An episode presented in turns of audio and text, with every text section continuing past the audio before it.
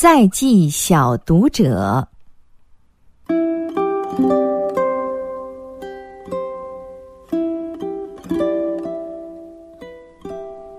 亲爱的小朋友，读到这封信的时候，你们一定已经上学了，休息了一个暑假，重新回到学校里，一定感到新鲜而兴奋吧，小朋友。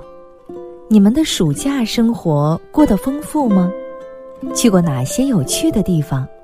参加过哪些有意义的活动？看了哪些好书或是戏剧和电影？访问了哪些英雄模范？你们那里下过大雨了吗？河水涨了吗？你们参加防涝或是防旱的工作了吗？这一个多月中发生过多少值得记忆的事情啊？你们把这些事情都写在日记上了吗？或是写在信上给亲戚朋友们看了吗？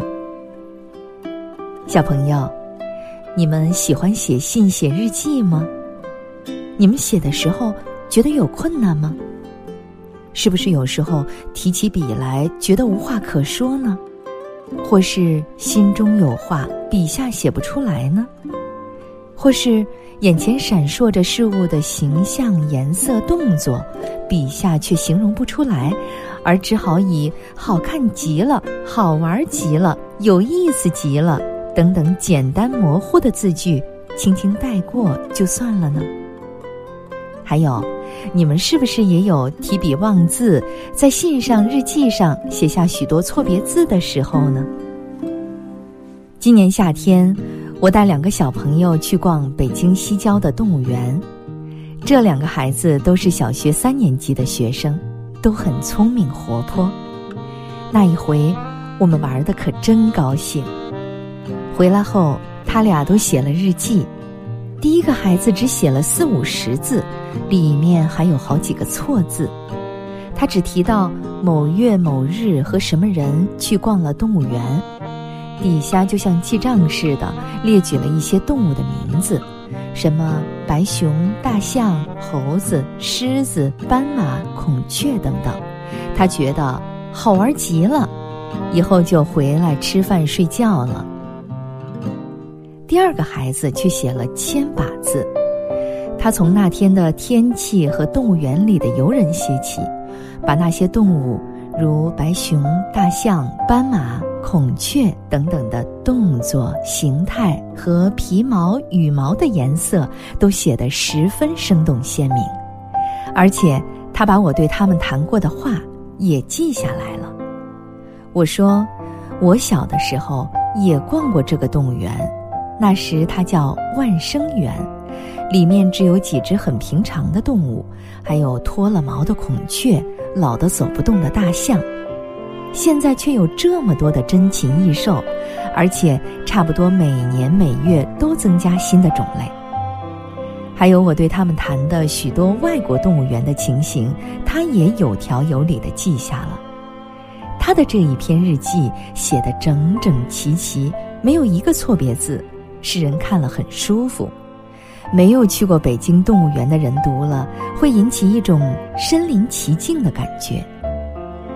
后来，这个孩子的老师和母亲对我所说的话，证实了我对他的评价：他是一个好学生，他很喜欢语文课，老师讲课的时候，他总是专心的听，笔记也记得很好，很少写错别字。他尤其喜欢读书。辅导员和老师介绍过的书刊，他总是读得很仔细，不但记住书里的故事，还把书里优美生动的词句都摘记在一个小本子上。他脑子里积攒的词语很多，又会灵活运用，因此他每次作文都写得不错，写信写日记也是如此。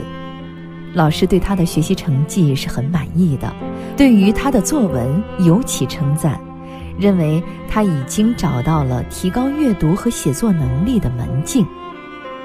语文是一门基础学科，学好了语文，我们才会读书看报，才会写信写日记，才会写好作文。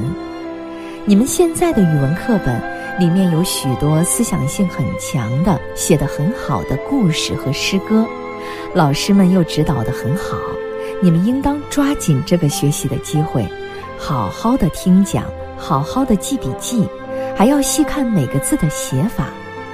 只要刻苦努力，就会同那位写日记写得很好的小朋友一样，阅读和写作的能力也能不断的提高的。到了你能够很好的掌握语言文字这个工具的时候，你将会感到无限的快乐，而看你的文章的人。也会感到快乐的。再谈吧，愿你们在新学年中好好的学习语文。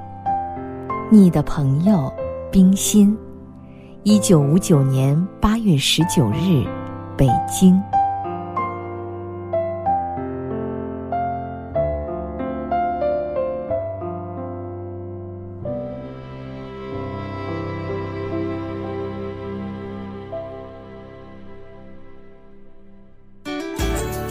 更多课文，请关注微信公众号“中国之声”。